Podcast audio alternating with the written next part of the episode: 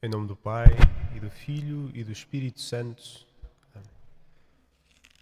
Ó Sol nascente, esplendor da luz eterna e Sol de justiça, vindo iluminar os que vivem nas trevas e na sombra da morte. Continuamos esta nossa novena, agora já no, no sexto dia, em que continuamos a espera, a preparar esta vinda do Senhor. Até agora fomos invocando o Senhor nestas antífonas com algumas figuras do Antigo Testamento, que foram prefigurativas, que foram revelando um pequeno traço daquilo que seria depois uh, aquele definitivo que iria vir, Nosso Senhor Jesus Cristo. Vimos a figura de Moisés, vimos a figura de David. E agora entramos numas figuras mais uh, gerais, mais figuradas, como é o caso do dia de hoje, em que apresentamos Cristo como o sol nascente. Sol nascente, esplendor, esplendor da luz eterna e sol da justiça. Cristo como o sol. O sol é aquele que traz, por um lado, o novo dia. O sol nascente, ao subir, dissipa a escuridão, ilumina a realidade como está e, por outro lado, também acaba com a noite. E aquele que vem é precisamente aquele que vem pôr um ponto final naquilo que era o antigo para inaugurar o novo. O novo que é o pleno, que é o antigo que já estava, pois assim como um novo dia não termina com o que de trás, mas volta a dar-lhe um novo vigor, assim também é Cristo, dissipa a escuridão e dá-lhe uma nova luz para poder também sobrenaturalizar aquilo por onde toca.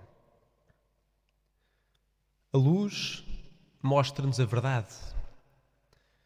Uma luz no meio do escuro indica-nos também o caminho.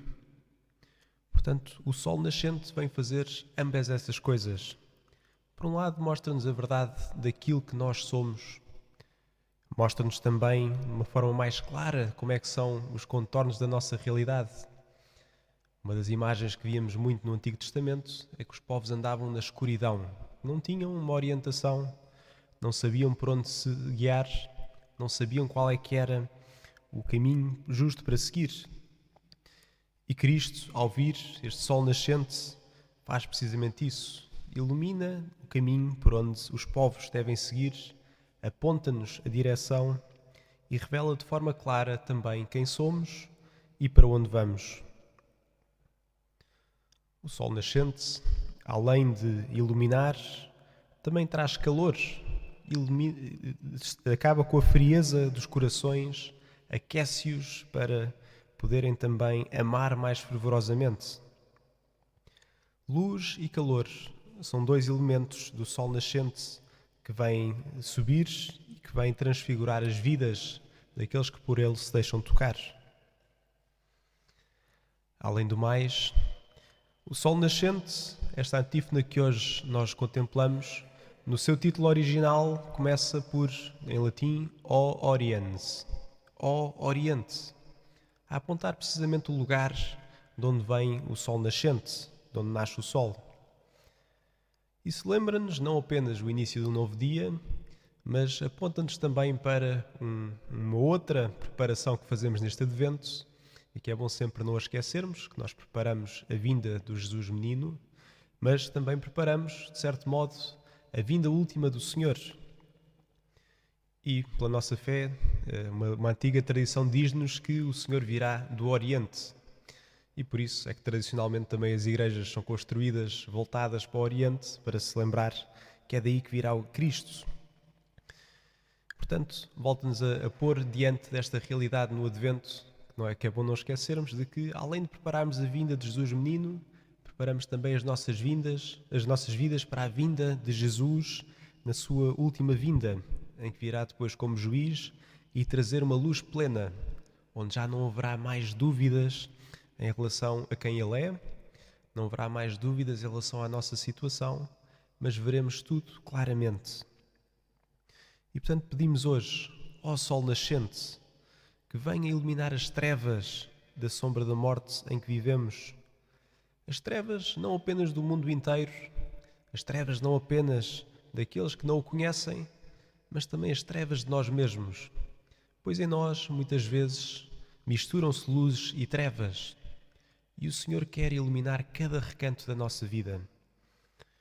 Peçamos então com Nossa Senhora, rezando o Magnificat, eh, que Nosso Senhor venha e que ilumine cada uma das nossas vidas, em cada um dos seus pequenos cantos onde pode ainda não estar Nosso Senhor Jesus Cristo, para que a sua luz e o seu calor iluminem as nossas vidas e nos façam cantar este, este cântico cada vez com mais amor a Nosso Senhor Jesus Cristo e a toda a sua obra redentora.